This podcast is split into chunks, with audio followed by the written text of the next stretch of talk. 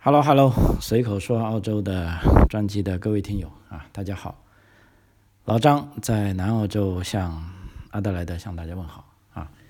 今天录音的时间是二零二一年的七月五日啊，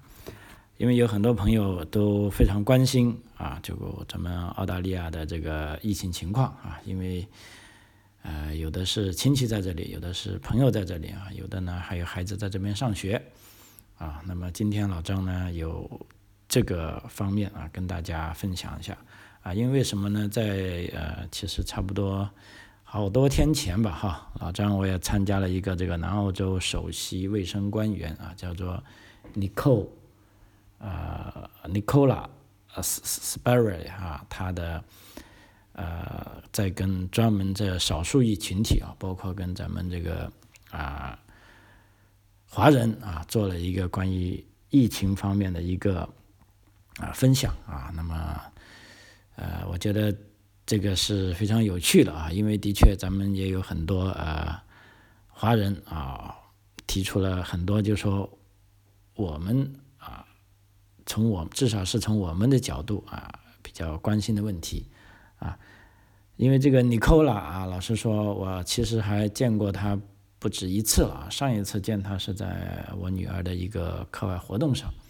啊，因为我女儿是这个叫做 Youngs 的，叫什么这个青年议会的成员哈，他们搞活动啊，结果这个 Nicola 被邀请来了，啊，因为这个人哈，等于说他这段时间是炙手可热哈，因为他是南澳洲的首席这个卫生官员啊，所以关于这个疫情的各种各样的情况。啊，基本上隔三差五都要通报啊，所以说他，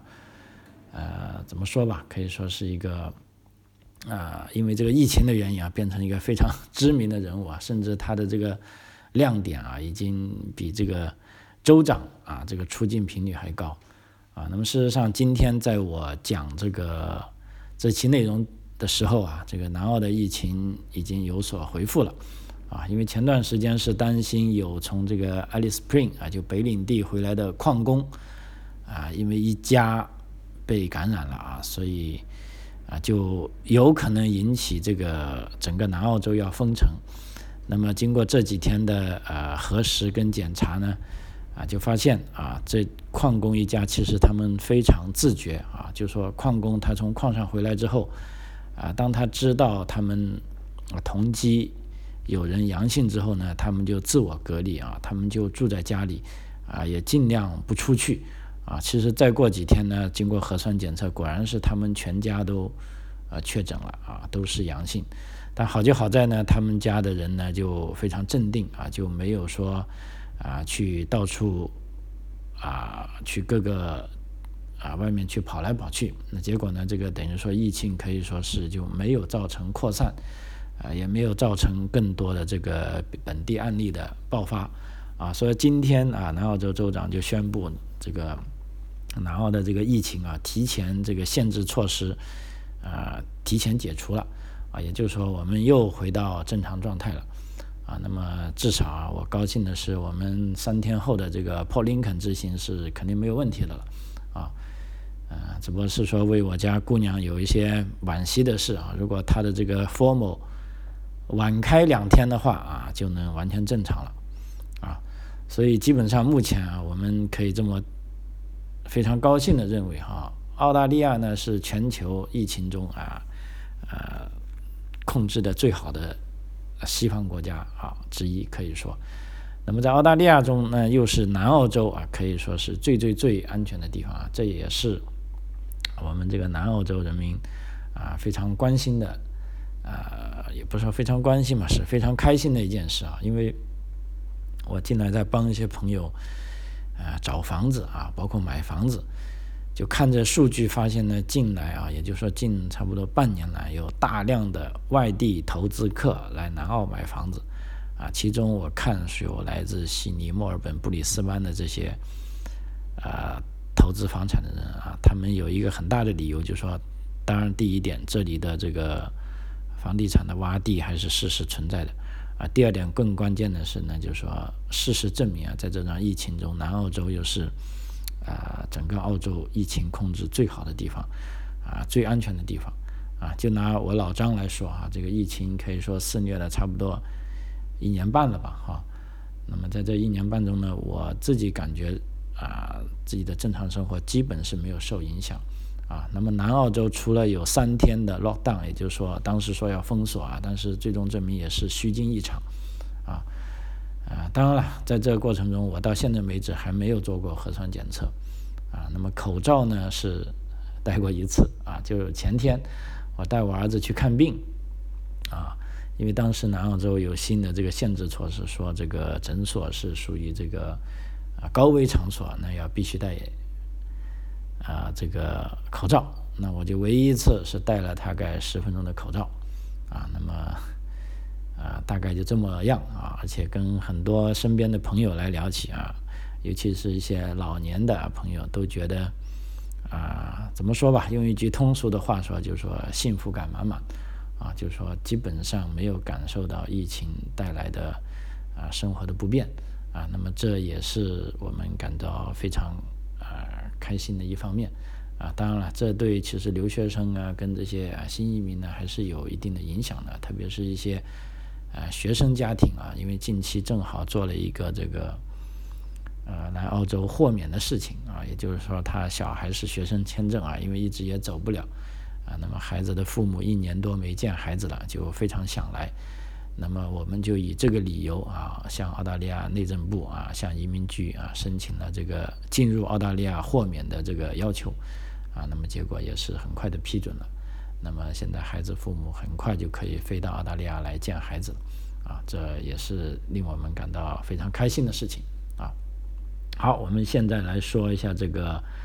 呃，Nicola 啊，Spire 啊，她的名字比较麻烦，我就直接叫她 Nicola 好了。啊，这是一个女的啊，卫生官员啊。那么很巧的是呢，啊，她也是这个澳大利亚多元文化啊这个社会中非常典型的一员。因为什么呢？她自己呢 是来自这个啊新西兰啊，当然她现在已经入籍了啊，她是澳洲人。那么在她的家人当中呢，啊，其中她的嫂子啊是来自日本，啊，他的姐夫是来自这个印度，叫一个克拉拉邦，啊，那还有呢，他还有一个侄子呢是埃塞俄比亚的，啊，所以这整个南澳这个最高级的卫生官员呢，他是一个啊相当啊多元，来自一个相当多元文化的啊这个家庭。啊，所以他也非常愿意啊。当时我们来邀请他为这个呃华人社团做一些这个关于疫情的啊演讲啊，关于疫苗的问题啊，他是非常啊高兴的就来了哈。那么目前我们来给大家啊这个分享一下，就是说，当然了，因为全澳洲其实各个州啊这个疫苗包括这个接种的进度都不一样啊。我这里呢主要是讲。南澳洲啊，目前澳洲如果有疫情的话，还啊可能主要就被认为是在悉尼那一带啊。那么南澳洲是相当安全的了啊。目前就这个疫苗接种来说啊，将近有三十八万人已经注射了第一剂疫苗啊。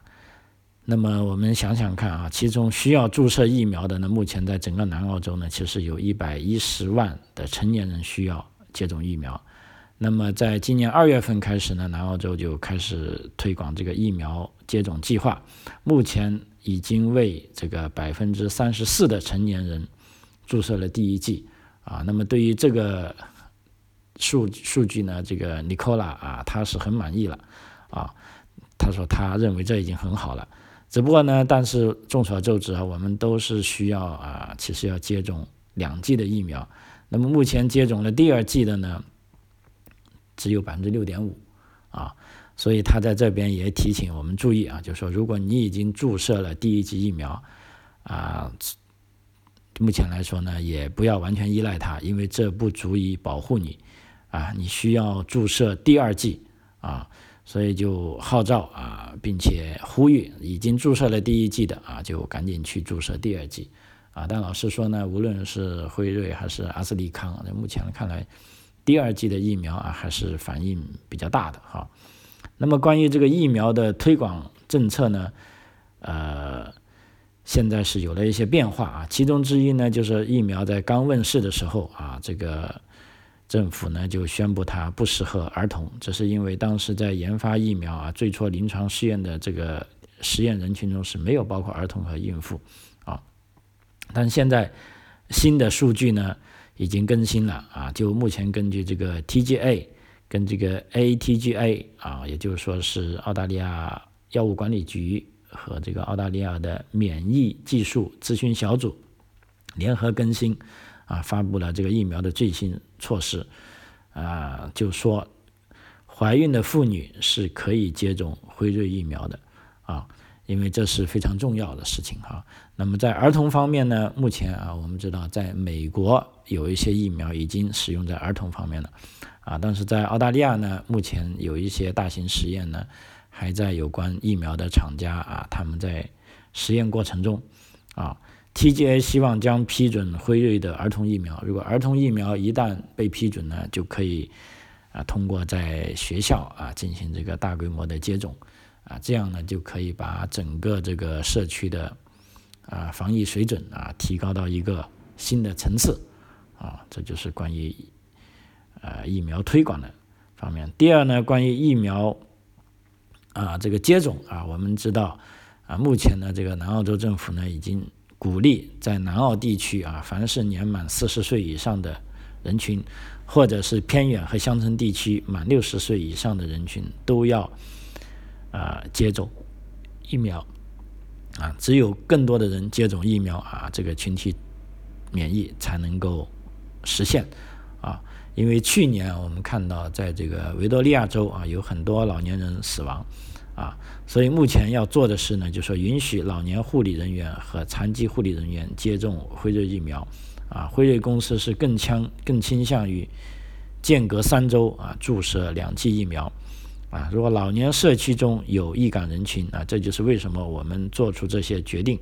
鼓励那些老年护理人员尽快接种全部疫苗。还有一件事啊，就他也说了，就是说。啊，其实，在上周啊，做出了一个极其困难的决定，就是决定了六十岁以下的人群的啊首选疫苗啊，就都可以接种辉瑞啊。那么，其实这一个决定呢，为什么他说极其困难呢？因为这个决定呢，是改变了这个疫苗推广计划啊。因为目前来说啊，其实阿斯利康疫苗呢还库存很多，而且澳洲啊本国也可以生产阿斯利康疫苗了。那这样呢，就导致啊，一方面啊，辉瑞疫苗不够啊，另一方面这个啊是阿斯利康疫苗是啊非常非常多啊，所以但是呢，目前啊也有民间的呼声，就是说是不是应该慢慢的不用阿斯利康疫苗了啊？尽管政府呢是有这些暗示啊，但目前呢其实啊并没有。呃，什么方法或者没有什么啊方式来解决这个问题啊？但是我自己在想啊，随着这个辉瑞疫苗越来越多啊，包括澳洲本地可以生产啊，再包括这个莫德纳疫苗啊，跟这个 Novavax 啊这两个疫苗啊，这两个疫苗事实上澳洲政府已经啊跟这两家疫苗公司是啊有协议了，只不过现在是等待这个啊。药物啊，这个澳大澳大利亚的药物管理局跟这个疫苗啊技术小组啊审批啊，如果审批成功呢，就可以啊，就等于说澳大利亚可以有更多的疫苗啊。那也有啊朋友问，就是说关于澳大利亚的疫苗对外援助一样啊，这个 Nicola 就说呢，与中国一样。啊，澳大利亚呢也是 COVAX 的一部分啊，因为 COVAX 是一个为其他国家提供疫苗接种支持的这个平台组织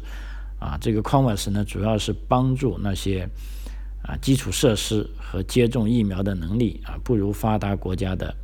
国家和地区啊，来让他们啊获得这个啊疫苗啊。这就是啊澳大利亚目前啊所做的一些事情。啊，整体来说呢，就啊，目前啊，就全国来说，疫苗的接种啊，这个速度啊还是慢了啊，但这主要表现在其他州啊，在南澳洲来说呢，啊，我现在觉得啊，他们还是沾沾自喜的啊。但是也许一方面的确是啊，南澳洲的这个人民啊比较自觉啊，就刚才讲的这个矿工啊，从这个北领地回来了啊，他居然就没有像啊在悉尼在这个布里斯班的那些矿工一样啊到处去逛啊，他反而是非常谨慎的，自己待在家里啊，不仅自己不出去啊，还要让家里人。也是没有出去。那么经过核酸结果出来之后呢，虽然全家确诊，啊，但是呢没有对整个社区啊造成伤害啊。那这方面呢，这个南澳洲州长这个 Steve Marshall 啊，也是在我看一下，在昨天的新闻里啊，是高度表扬了啊这个家庭啊。那接下来呢，就我回答啊，就也不是我回答，是 Nicola 他回答了一些呃。现场啊，咱们啊华人朋友提出的一些问题啊，因为这些问题我觉得都啊非常有代表性啊，至少是以咱们的角度来说去关心这些问题都是啊再正常不过了啊，所以在这里呢啊我也跟大家一起分享一下这些啊尼科拉他都回答了什么问题啊，比如说有朋友问啊，说目前辉瑞疫苗只面向四十到六十岁的人群。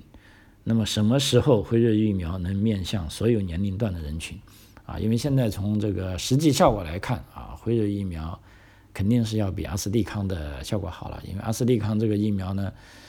呃，对造成血栓，目前虽然没有说有任何直接的证据啊，但事实上，啊，至少他们有一些某方面的关联吧，哈。那么这需要等到科学家来进行啊揭秘啊，所以大家都宁愿打这个。啊，辉瑞疫苗，所以这个尼科拉他在这边回答，他说这是个有趣的问题啊。如果这个澳大利亚免疫技术咨询小组啊，正如这个小组所说啊，它是六十岁以下的人群首选疫苗，但是并非唯一最好的疫苗啊啊。他说，因为这个血小板减少综合症和人们在飞机上会出现腿上的血液凝块是完全不一样的。啊，如果腿上出现这个深静脉血栓，那是比较常见的。而阿斯利康接种后啊所说的血小板减少综合症啊是非常不同的情况啊，也非常罕见啊。他说，我们能够看到世界上其他国家所发生的事是我们的优势啊。英国接种阿斯利康疫苗的人数相当于澳大利亚全部成年人的数量。然而，因为这种病症很罕见啊，所以英国也是在二月份才开始注意到这个特殊的情况。而此时对澳洲来说的优势在于，医生知道要注意什么。凡是出现严重的头疼、肚子疼或者光线下视力模糊这些症状的人啊，我们就会提醒他们马上来做检查啊。因为有了这个英国的先例，所以澳洲在面对有相似情况时能更好的应付。也能够及时发现更多出现这种症状的人，啊，那么所以在此基础上，澳大利亚可以做的更好的决定，这也就是为什么会有一些变化。在这个澳大利亚免疫技术咨询小组做出决定的前一周，啊，事实上啊，澳大利亚总共是发现了十二例血小板减少综合症的案例，但并非所有人都很严重，多数的症状仍然是较轻的。但在这十二个人中有七个人是处于五十到六十岁的年龄段，而正是基于此消息，啊，所以这个澳大利亚免疫技术咨询小组就做出了决定：对于年龄更大的人，这种状况仍然会出现，但并不常见。而且，如果那个年龄段的人再感染这个新冠病毒，后果将会非常严重，啊，所以目前在澳大利亚，哈，啊，可以说啊，就。正如我刚才说的啊，澳大利亚现在有很多阿斯利康疫苗，但是没有那么多的辉瑞疫苗啊，因为这就存在一个供应短缺的问题啊。当然，在未来哈，澳大利亚肯定会有更多的辉瑞疫苗，到时候现有的决策可能会改变啊。但目前啊，我们可以看一下在维多利亚州啊、新南威尔士州都发生了什么事呢？就是都有病例啊，甚至在昆士兰州呢也有病例发生，而这些。发生的可能在下周有可能，因为是传染病嘛，有可能会到每个人身上。因为这个新冠病毒无处不在，我们无法让每个人都接种辉瑞疫苗啊，所以需要使用阿斯利康疫苗啊。不过澳大利亚政府也知道它是一种安全有效的疫苗啊，所以这个尼科拉啊，这个南澳洲的卫生官员，他认为我们同时也会遵循澳大利亚免疫技术小组的建议啊。其实这个建议呢，就是说目前阿斯利康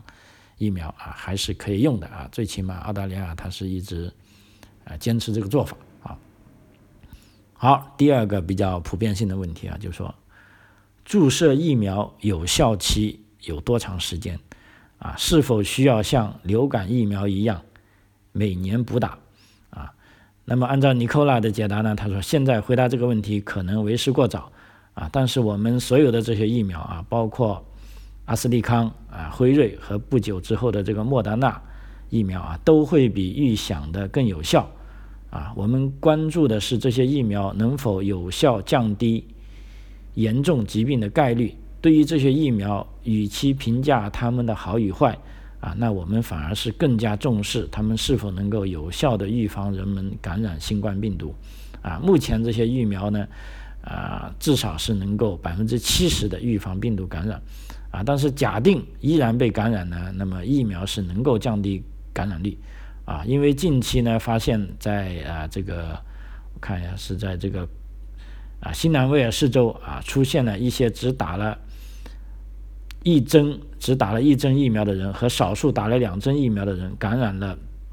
啊新冠病毒，并传给了其他人的情况啊，这是指啊这两个州的一些护理人员啊。但问题呢，但被感染者的症状呢都不很严重啊，所以这都是非常好的消息。啊，针对这个问题的回答呢，就目前呢，按照尼科拉的说法呢，他说我们也仍在探索疫苗带来的免疫能够持续多长时间。啊，不过可惜的是呢，目前无从得知确切的时间。啊，但是有希望比期待的免疫时间更长一些。啊，并且就疫苗来说，是很可能需要加强剂的。啊，但应该是不需要每年都补打加强剂。啊，理想情况当然是每隔几年打一次加强剂。啊，但我们很遗憾啊，现在没有办法得到确切的数据啊。总之呢，澳大利亚会紧紧跟随像英国这样更早提、更早推出疫苗的国家，来跟他们分享啊最新的这个案例啊以及数据啊，从而把这些最新的科研成果呢是应用在这个澳大利亚啊这个公民身上啊。呃，OK，然后下一个问题啊，就是说。如果从海外回澳大利亚啊，但是已经打满了两针疫苗，是否需要强制隔离呢？啊，目前呢，这个 Nicola 啊，他作为一个卫生官员啊，他是说他是目前依然无法给出确切的答案啊，但澳大利亚会密切关注啊，这个 ATAGI 跟这个 AHPPC 啊，就是澳大利亚卫生防护首席委员会。所给到建议，因为显然啊，目前是没有任何疫苗能够做到百分之百的防护，啊，人们仍可能在注射了疫苗的前提下感染新冠病毒，啊，目前每个注射了疫苗的人依然需要强制隔离，啊，另外一个问题在于呢，如果是在海外接种的疫苗，它可能不如澳洲使用的疫苗有效，啊，除此之外，关于这个疫苗本身也有很多其他的顾虑。啊，目前呢，我们也不清楚在国际上使用的其他一些疫苗是否有照顾到或者解决这些顾虑，因此啊，目前回澳大利亚的人呢，依然需要隔离啊。但问题呢，这个疫苗随着这个疫苗接种的数量加大，以及疫苗这个推行政策的改变啊，也有可能随时会改变的啊。关于这个问题啊，他就最后说了，也许。将来会有阶段啊，但不是现在啊，所以说目前你只要进入澳大利亚啊，不管你打了什么疫苗啊，不管你有没有打疫苗啊，强制隔离两周呢，目前还是啊必须的选择啊。还有问题就是说，澳大利亚会不会承认其他国家的疫苗啊？那么尼科拉他就解答啊，他说其他国家也会有跟澳大利亚药品管理局相似的药品评估流程。因此，我们将关注拥有与澳大利亚相同水平的疫苗推行方法和质量检测的国家。啊，当然，并非所有的国家都能如此。啊，但这将会是我们考虑的一个方向。啊，他这个回答非常狡猾哈。然后问题五啊，譬如说我是从啊有的朋友问他说我打过两针这个科兴疫苗，那会不会记录进澳大利亚的医疗系统啊？那么尼科拉就回答了，他说如果你是在海外接种的疫苗。那当然可能会被记录在海外的系统里，比如说你在中国，那你就记录在中国系统里；你在越南就记录在越南的系统里，啊，但是呢，这不会关联到澳洲的健康系统，啊，关联两个不同国家的健康系统很困难，我们应该不会这么做，啊，啊，但在将来呢，啊，尼克拉说他会认为一定是有可以相互认证的疫苗方式。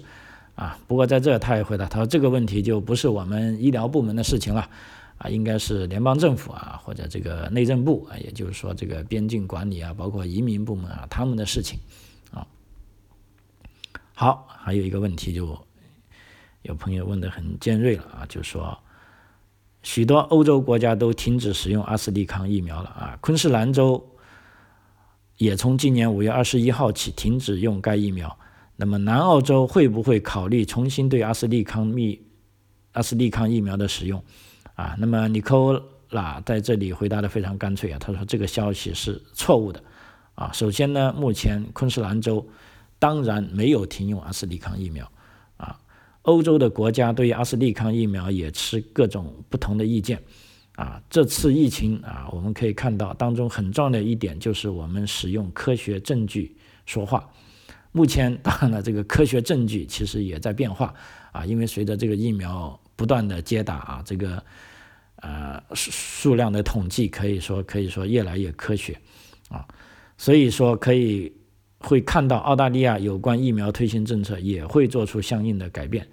啊，但重要的是我们有听从澳大利亚权威机构给出的建议啊，关于昆士兰州的这个疫苗推行。啊，就说这个停用阿斯利康呢，这只是谣言啊。那么整个澳大利亚呢，都会一致听从权威机构给出的建议啊。所以在这边啊，可以非常确定的讲，阿斯利康疫苗目前在澳大利亚官方啊还是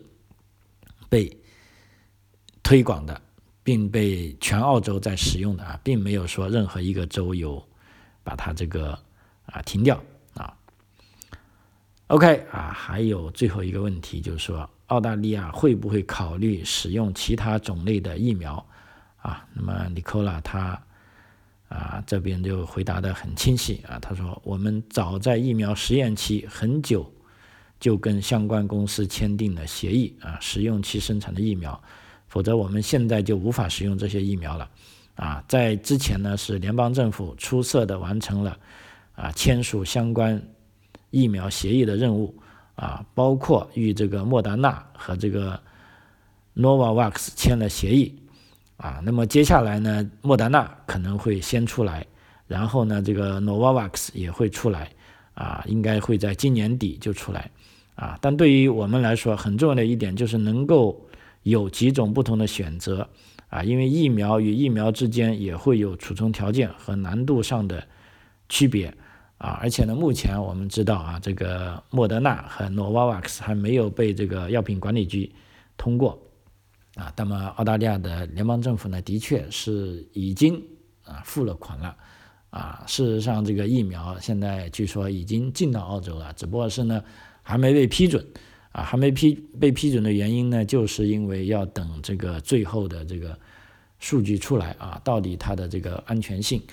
啊，跟这个有效性怎么样啊？那么一切啊都是要需要这个科学啊，需要证据来说话啊。好啊，这个时间关系啊，今天就跟大家分享到这里啊。关于这个澳大利亚疫苗接种以及这个南澳洲的疫情啊，包括我们啊华人朋友啊比较关心的啊这些疫苗的注射啊跟。相关方面的政策啊，就希望对你有所帮助啊。另一方面，对于咱们这个啊留学生的朋友啊，也不用着急啊。目前澳大利亚已经有一个所谓四步走的方案啊，但是呢，我看这个方案呢，其实现在也非常脆弱啊，因为随便一个州现在只要有社区感染，就马上面临着是不是要封锁啊。那么其实一封锁呢，那所有的计划都是啊扯谈了啊，所以在这里呢，呃，唯一有一个就等于说可以可以看到见的可信的，就是说啊，建议你关注呢这个澳大利亚疫苗接种的程度啊，只有疫苗接种是达到了一定的程度啊，那么基本上澳大利亚人感到安全了，那么这个边境开放啊，也就是指日可待的事情啊。好。张口澳洲啊，今天我们就跟大家分享到这里，非常感谢您的收听，我们下期再见，谢谢。